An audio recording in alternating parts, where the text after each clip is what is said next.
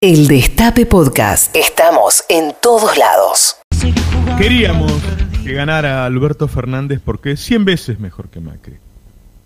Porque Alberto Fernández es un tipo que intenta que el pueblo viva mejor. Y Macri es un perverso, antidemocrático, que transfirió ingresos de toda la sociedad hacia sus cuatro amigos atorrantes y nos dejó en patas y endeudados. Pero los pesares actuales de la población son bajo el gobierno de Alberto y la población lo castigó a él, aunque sea mejor que Macri. Seguramente hay un montón de causas que se han juntado y el resultado es una síntesis de un montón de variables que juegan. Yo no creo que la sociedad se haya derechizado. Sí creo que huyó del decepcionante centro. Algunos hacia la derecha y algunos hacia la izquierda. Dijimos muchas veces que era una barbaridad que el gobierno hiciera un ajuste durante la pandemia. Y lo hizo. Entre enero y julio el gobierno recortó el gasto público en términos reales, bajando fundamentalmente el gasto en ATP y en IFE. No encontré otro país que ajustara en 2021. Por el contrario, la mayoría puso más plata que en 2020. Guzmán creyó que eso ayudaba a negociar con el fondo. El fondo pedía equilibrio fiscal para 2023 y Guzmán creyó que quedaba bien adelantarse. El fondo no firmó nada aún, pero el gobierno perdió las pasos. Dijimos que no podía ser que dejaran exportar tanta carne que lo poco que quedara en Argentina no dejaba de subir. Guzmán lo hizo tarde y mal. El país se volvió más injusto. Publicamos decenas de notas dando las ganancias enormes de las empresas y la caída de los ingresos de los trabajadores.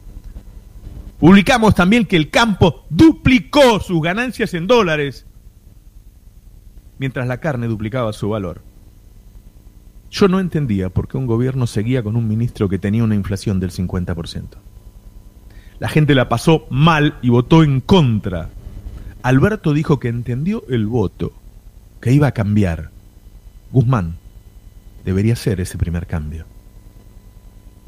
También debe haber afectado la pandemia. La mayoría de los presidentes de la región están mal.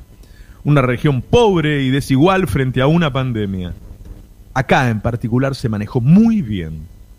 Pero los muertos estuvieron igual. Y la gente siempre, siempre, siempre busca, necesita un culpable. Los medios le echaron la culpa al gobierno de los muertos y le echaron la culpa al gobierno de la larga cuarentena. No es cierto, no es cierto. El trabajo de Alberto Fernández en la pandemia fue excelente. Seguramente por el contexto en que lo recibió, por la pobreza en que recibió, por el sistema de salud que recibió. El trabajo de Alberto, de Axel Kisilov, fue impresionante. Fue excelente. Pero los medios mienten, y mienten siempre en contra del peronismo. Todo el peronismo le quita importancia a los medios, no solo a Alberto. ¿eh? Los medios suelen ser los que dicen quién tiene la culpa.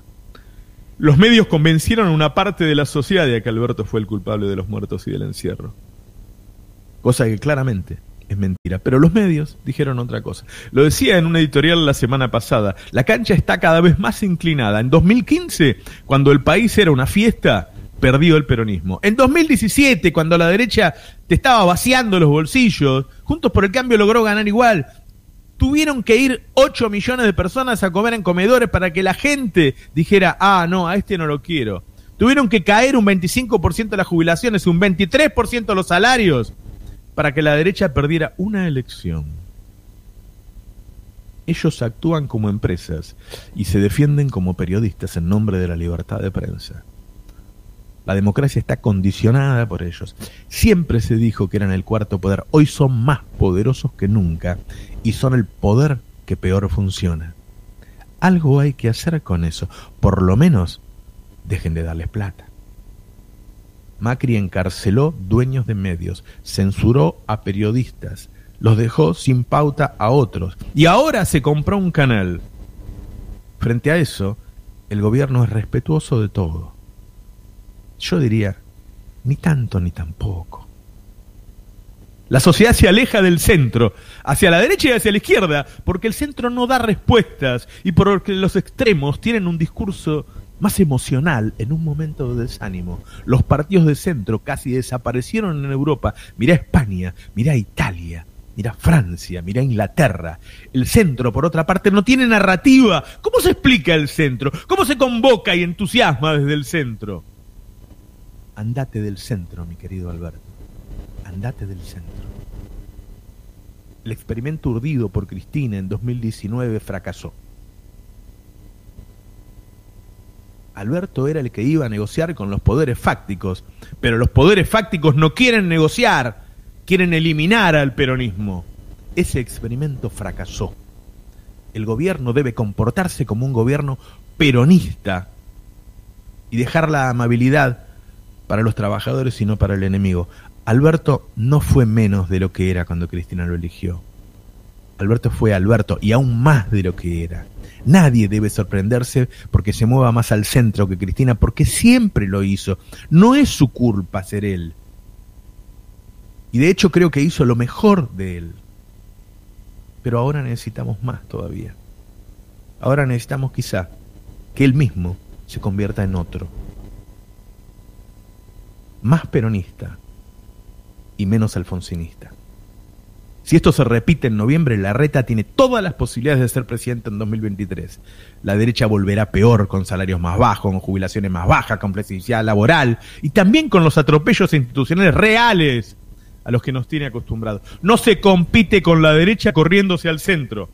Se compite siendo más peronista, dándole al pueblo lo que necesita, sacándole al que más tiene y dándole al que menos tiene, generando riqueza de manera equilibrada si queremos obtener un mejor resultado en noviembre y así sobrevivir y tener posibilidades de seguir en el poder en 2023, como sería muy bueno que siguiera Alberto Fernández, el gobierno tiene que ser más peronista que nunca. ¿Seremos peronistas o no seremos nada? Buenos días, esto es Navarro 2023. Escúchanos donde sea, cuando quieras. El Destape Podcast.